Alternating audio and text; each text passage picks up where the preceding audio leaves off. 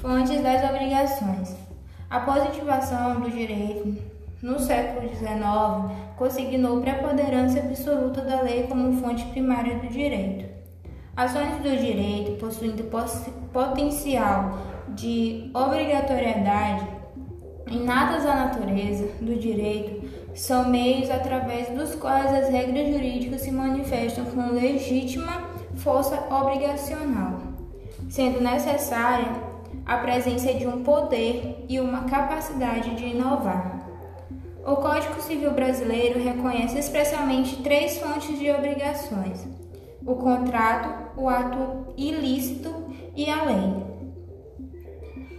Alguns mencionam as declarações unilaterais da vontade, sendo os atos unilaterais resultantes de uma só pessoa, independente da certeza do credor e só podem ser criados pela lei.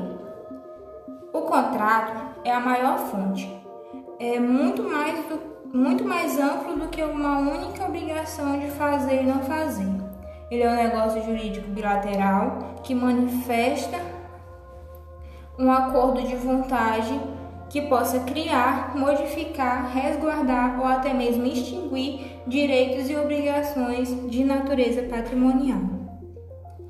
O ato ilícito é o praticado culposamente em desacordo com a norma jurídica, destinado a proteger interesses alheios, é o que viola o direito subjetivo do indivíduo, causando prejuízo a outrem, criando o dever de reparar a lesão.